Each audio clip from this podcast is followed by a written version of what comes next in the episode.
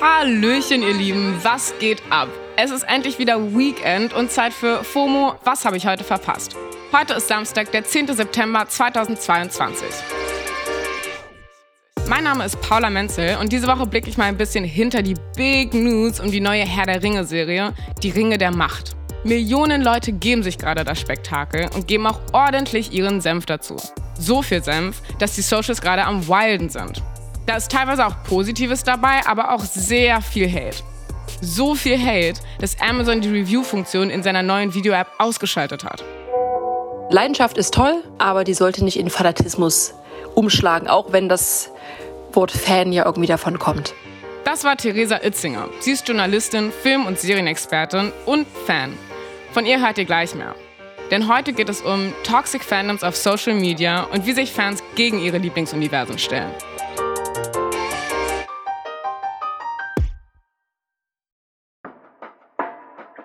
Damit wir alle erstmal auf dem gleichen Stand sind. Die Ringe der Macht ist eine von Amazon produzierte Fantasy-Serie, die mit einigen Freiheiten die Vorgeschichte zum Fantasy-Epos der Herr der Ringe erzählt. Diese basiert auf der Buchvorlage des Herr der Ringe-Schöpfers J.R.R. Tolkien. Der ist leider schon seit 1973 tot. Und weil das schon eine Weile her ist, hält sich die Serie natürlich nicht komplett an die uralte Vorlage, sondern geht neue Wege, weil es nun mal 2022 ist. Es ist literally die teuerste Serienproduktion ever. Allein die erste Staffel hat schon 465 Millionen Dollar gekostet und es sind insgesamt fünf geplant. Sheesh. Für 250 Millionen Dollar wurden 2017 die Rechte für Der Herr der Ringe plus Anhänge gekauft. Netflix und HBO haben auch mitgeboten. Hätten die mal mehr bieten sollen. Laut Amazon haben in den ersten 24 Stunden weltweit 25 Millionen Menschen die ersten beiden Folgen geschaut. Rekord für Prime Video. Drei Episoden von acht gibt es bisher. Wöchentlich kommt eine neue bis zum Finale am 14. Oktober. Und von den 25 Millionen Menschen, die sich die Serie schon gegeben haben, kursiert einiges an Impressions. Basically finden viele, dass die Serie viel besser ist, als sie nach den Trailern befürchtet haben. Look und Feel einfach Baba. Aber es gibt halt auch Impressions, die weniger positiv ausgefallen sind. Vor allem von Fans der Tolkien-Bücher. Manchen passen die Änderungen nicht. Sie wollen alles eins zu eins wie in der Vorlage. Und da gehen einige so krass ins Detail, es ist crazy. Beispielsweise geht es darum, dass Elben eigentlich kurze Haare haben sollten oder Zwergefrauen keine Vollbärte haben. Dann gibt es daneben aber noch Kritik, die auf ganz andere Levels geht, nämlich sexistische und rassistische Kommentare. Für manch einen ist der Cast zu diverse. Es gibt zum Beispiel schwarze Elben. Außerdem meinen manche, es gebe zu viele starke Frauenfiguren. Ja, da munkelt man ein bisschen, ob manche Fans nicht im Todesjahr des Herr der Ringe-Schöpfers J.R.R. Tolkien hängen geblieben sind. Der sexistische und rassistische Hate war so krass, dass der Cast von Ringe der Macht diese Woche ein offizielles Statement geteilt hat.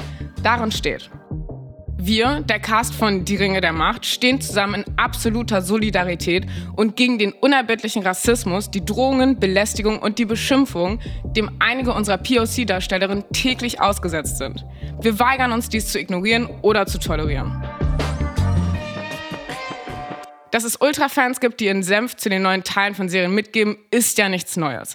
Aber dass dieses Level erreicht wird, finde ich echt krass. Gut, dass wir hier zwei Herr der Ringe Profis am Start haben, um für uns den Tee zu spillen. Hi oder auch Megowannen, wenn wir die Begrüßung auf Elbisch machen wollen. Ich bin Theresa, ich bin ähm, Moderatorin und Film- und Serienexpertin bei MDR Sputnik. Ich habe quasi meine Leidenschaft zum Beruf gemacht, denn ich bin auch privat Cineastin und großer Nerd im positiven Sinne. Mein Name ist Tobias Eckrich. In meiner Freizeit stehe ich der Deutschen Tolkien-Gesellschaft als ihr erster Vorsitzender vor. Dabei handelt es sich um eine gemeinnützige und einen ehrenamtlich geführten Verein, der sich mit dem Leben und dem Werk Tolkiens beschäftigt. Also seid ihr eigentlich schon so die OberkennerInnen, was das Thema angeht. Seid mal ehrlich. Was haltet ihr von der neuen Serie? Ich bin ehrlich, äh, ich bin ja nicht nur Kritikerin, sondern auch Fan. Also ich habe Herr der Ringe, die Gefährten, elfmal im Kino gesehen damals, nur mal so als Orientierung ich habe mich sehr gefreut, dass da eine Serie kommt. Ich war aber auch sehr skeptisch, als so die ersten Bilder kamen. Also ich konnte nicht so richtig einschätzen, wird das jetzt mega oder wird es doch eher Schrott. Und deswegen bin ich sehr, sehr erleichtert und beruhigt, dass mir die ersten beiden Folgen total gut gefallen haben. Also äh, vom Look her, von der Stimmung, die Musik, die Charaktere finde ich total interessant. Das klingt doch ganz gut. Und du, Tobias? Puh, der Serie würde ich nach, nach nur zwei Folgen fünf von 10 Sternen geben, aber durchaus mit der Tendenz nach oben. Das liegt daran, dass ich mich noch nicht wirklich so nach Mittelerde versetzt fühle. Es gab jetzt noch neben Worldbuilding und der Einführung der Figur noch nicht wirklich eine Storyline. Wir sollten aber auf jeden Fall nicht vergessen, dass dies die ersten zwei Stunden sind, eine auf rund 50 Stunden ausgelegtes Gesamtwerk. Alright. Ich merke schon, es gibt ein paar Unstimmigkeiten, was die neue Serie angeht. Aber das ist ja auch voll normal, wenn man etwas feiert. Ich habe das Kendrick-Album zum Beispiel auch ganz genau unter die Lupe genommen und vielleicht manches etwas kritischer gesehen als die Leute, die nur einmal reinhören. Und Kritik ist ja auch wichtig. Das Ding ist aber, dass die Kritik gegen die Ringe der Macht-Serie schon so heftig wurde, dass Amazon in der Prime Video App die KundInnen-Rezension ausgestellt hat. Eigentlich sollte diese Blockierung nur 72 Stunden gehen. Aber es geht immer noch nicht. Der Grund dafür? Laut Medienberichten will Amazon verhindern, dass die Reviews verfälscht werden. Von Trollen, Bots und Leuten, die die Serie nicht mal gesehen haben. Aber ist die Lösung von Amazon, dafür jetzt einfach alle Kommentare auszuschalten, echt die Creme de la Creme an Lösungsansätzen? Und woher kommt diese Hate-Dynamik? Also die Lösung des Problems ist es sicherlich nicht, aber ich kann es in dem Fall total verstehen von Amazon-Seite aus weil sie natürlich wissen, dass es da ganz viele Herr der Ringe Ultra-Fans gibt, die halt äh, schlechte Stimmungen da machen, die einfach wollen, dass das floppt, die ja schon seit Wochen und Monaten dagegen irgendwie hetzen und Hass verbreiten. Das hat ja nichts mit objektiver Kritik zu tun. Sowas nennt sich Review Bombing. Wenn eine Serie koordiniert negative Reviews bekommt, nicht wegen der Qualität, sondern wegen politischer oder ideologischer Gründe.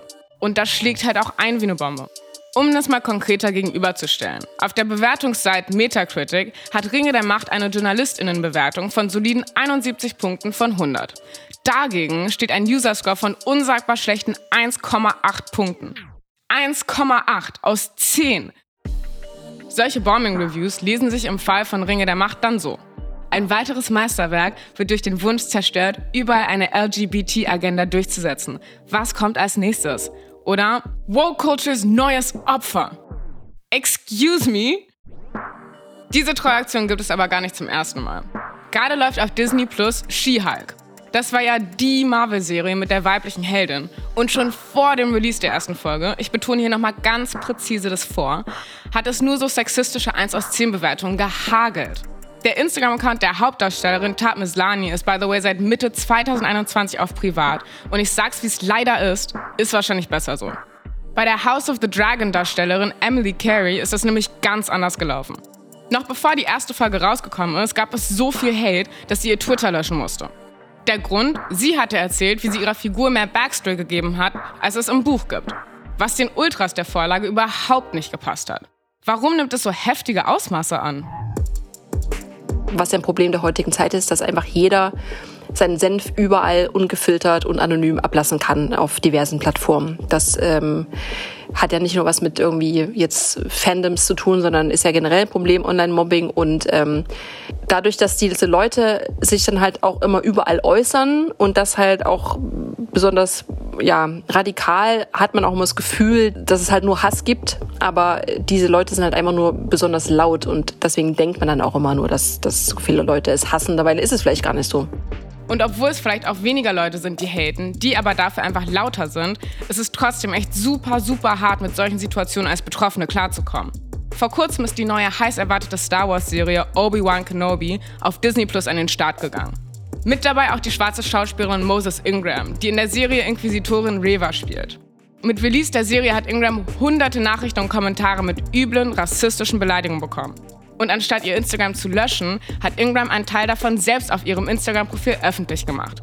Mittlerweile ist der Post zwar nicht mehr da, aber die Kommentare zu ihren Beiträgen sind immer noch limitiert. Die offiziellen Star Wars-Kanäle hatten da tatsächlich auch mit einem Statement reagiert. Es gibt mehr als 20 Millionen empfindungsfähige Spezies in der Star Wars-Galaxie. Entscheide dich nicht dafür, ein Rassist zu sein. Word, ich glaube, für die Zukunft sind Toxic Fandoms und Internet-Hate auf jeden Fall eine dicke Baustelle, die dringend mal bearbeitet werden muss. Es kann ja nicht sein, dass POC oder Flinter-DarstellerInnen wegen irgendwelchen Trolls immer in Angst und Schrecken versetzt werden, wenn sie eine neue, eigentlich richtig geile Rolle haben. Wie kann denn eine gute Kritikkultur aussehen? Ihr als Fans, was wünscht ihr euch da?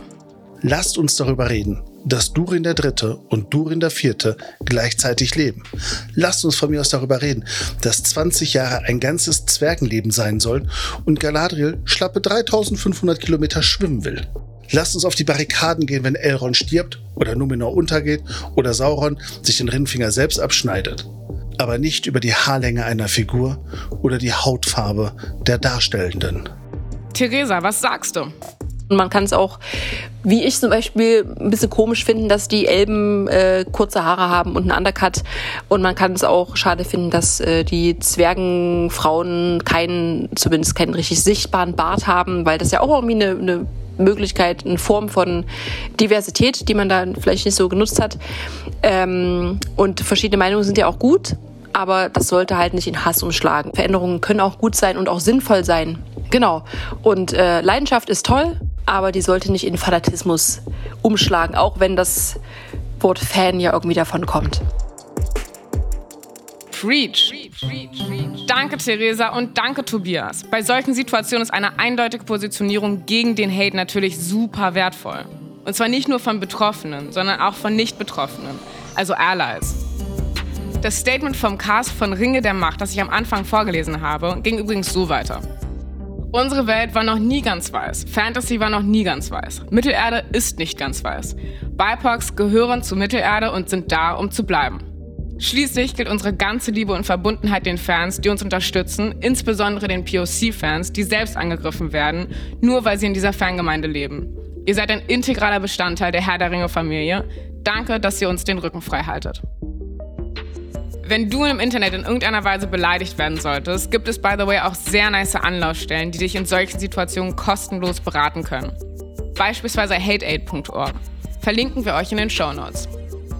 So, und auf geht's, ab geht's ins Wochenende. Wer dieses Rainy Weekend auch lieber drin verbringen will, hat ja jetzt sicherlich ein paar Serieninspirationen. In diesem Sinne, auf Wiederhören. Und damit war es das für heute mit FOMO und wir hören uns am Montag wieder hier auf Spotify. Dann mit meiner Kollegin Jasmin Polak. Und sag mal, habt ihr schon mal Kommentare unter eurer Lieblingsserie dagelassen? Schreibt uns an fomo at spotify.com. FOMO ist eine Produktion von Spotify Studios in Zusammenarbeit mit ACB Stories. Lasst uns ein paar Sterne da und folgt uns mal auf Spotify.